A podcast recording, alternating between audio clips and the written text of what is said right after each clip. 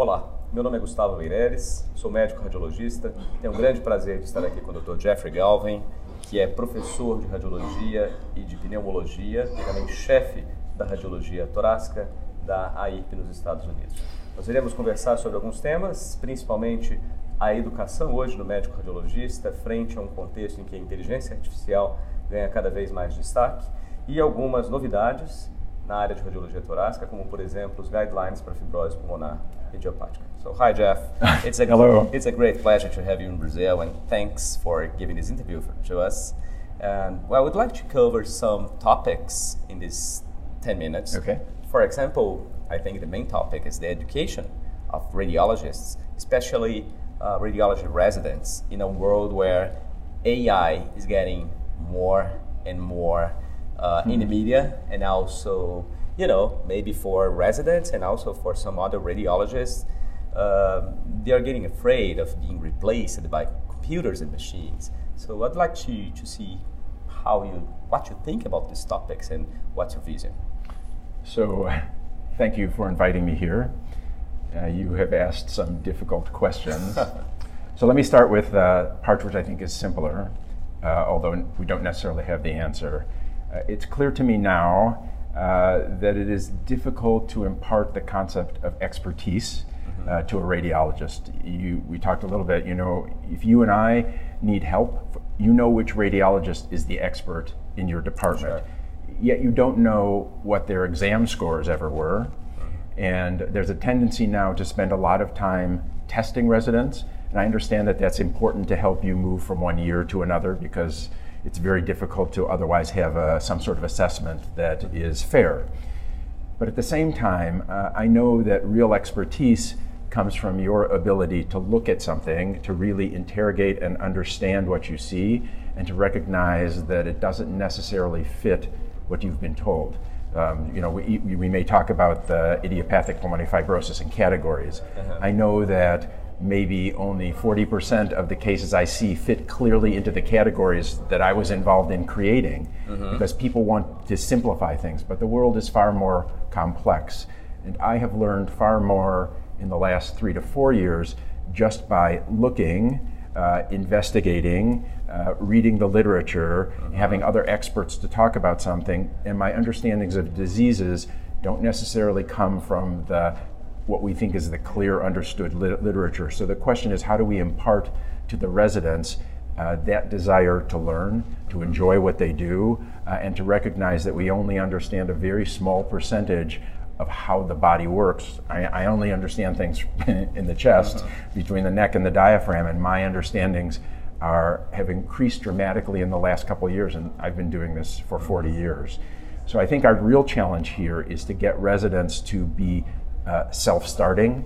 Um, it's really how do you get them to to want to emulate you, to be an expert, how to think, how to read, to continue to read, how to see things that are new, and that sometimes gets overwhelmed by test taking and the like. So that may not answer your question, but I think it's uh, something which is a really important thing. As the quote unquote educators tell us what to do, it turns out that almost every complex job is an apprenticeship.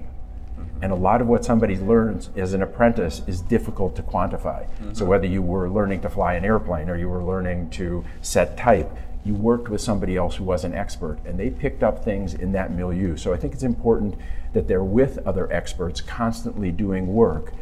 We may have to test them, but that gets us a very short way. Um, so, let me finish now with this question of AI. Uh, it's just a question of how is a computer going to help us. There are simple things which it can do, which is to remind us of everything we ought to do that I can't remember, and allow me then to uh, integrate it. It is clear that AI can do some things that human be- that we don't know why, but is doing very complex tasks. And we talked about you know whether it's beat the greatest chess masters, it's beat the greatest Go masters. Uh, so it may have capabilities um, that we don't understand and may exceed ours in some ways. But in the near future, um, I think human beings still will be the, the most important part of trying to integrate everything together. And I don't think you want necessarily at this point to turn this over to a black box that says this is the right answer, unless it can explain to me how did it get there? And right now, my understanding of AI is that most of the time we don't understand the algorithm or how it is get gotten to that point. And I think we're some part a ways from that. Beyond the future, that I really probably don't know. Okay. Yeah. Well, excellent. Thank you so much. And then, you're welcome. uh, the next question is related to IPF. So, Yeah. idiopathic pulmonary fibrosis is a disease with bad prognosis, worse prognosis, and then, well, there was no treatment uh, some years ago, and now we have some treatments for Yes. this disease, and we have new guidelines of ATS and ERS. I'd like you to explain a little bit more about these new guidelines and Sure. what they're for. So I was involved in the creation of the Fleischner guidelines. I'm on the, the committee of the, for the Fleischner Society. And the Fleischner Society is very, has been wonderful for me because it's a combination of uh, clinicians, physiologists, surgeons, radiologists, and so you, you can feel the pressure of from each one, and it's very clear the pressure is coming from what you're saying, which is for the first time there is some treatment. Clearly, that treatment is far from a cure. Yep. And so we, it, and implies again that we don't understand fully what the, this disease that we call idiopathic pulmonary fibrosis. But that pressure to liberalize the criteria was what we felt from this.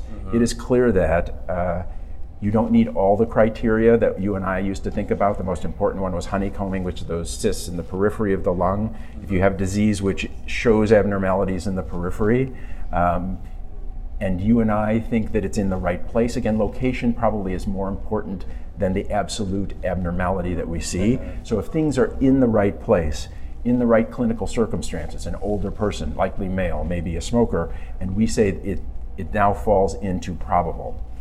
Up until then, it was hard to get uh, approval for drugs unless you said typical. So now it has been liberalized so that as long as there's abnormalities in the right place, even without honeycombing, that that's an adequate for the diagnosis. The correlation with the pathology is about 90%. In medicine, I view that's pretty good. Yes. Um, so that allows them to do the treatment.